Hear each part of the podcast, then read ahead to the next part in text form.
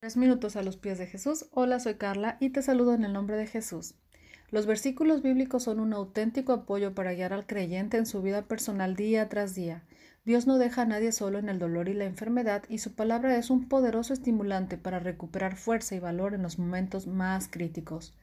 Los versículos bíblicos se recomiendan para guiar a las personas en su vida personal diaria y especialmente en sus momentos de ansiedad o preocupación como por ejemplo cuando estás enfermo o angustiado no están para disponer recetas milagrosas, sino para ofrecer palabras de aliento y consuelo y, por qué no, de curación, sabiendo que todo es posible para el que cree.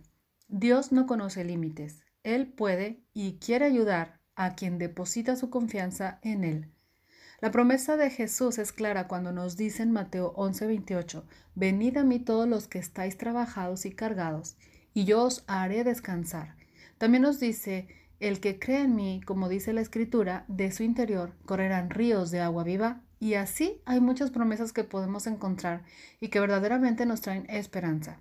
Calma nuestra alma, nos dan nuevas fuerzas. Podemos dejar que las palabras de Dios actúen, que se impriman en el cuerpo y en el corazón para estar en buena disposición y confiar plenamente en Él y en su infinito amor. En el libro de Proverbios, Dios nos habla diciendo, Hijo mío, Presta atención a lo que te digo. Inclina tu oído a mis palabras, que ellas no se aparten de tus ojos. Guárdalas bien dentro de tu corazón, porque son vida para los que las encuentran y salud para todo ser viviente. Hoy me encantaría saturarte de versículos y que empieces este día confiando en Dios por sobre todas las cosas y que puedas descansar en su palabra viva que te habla hoy, que tengas ánimo y que no te desanimes. David escribió, yo creo que contemplaré la bondad del Señor en la tierra de los vivientes. Espera en el Señor y sé fuerte. Ten valor y espera en el Señor.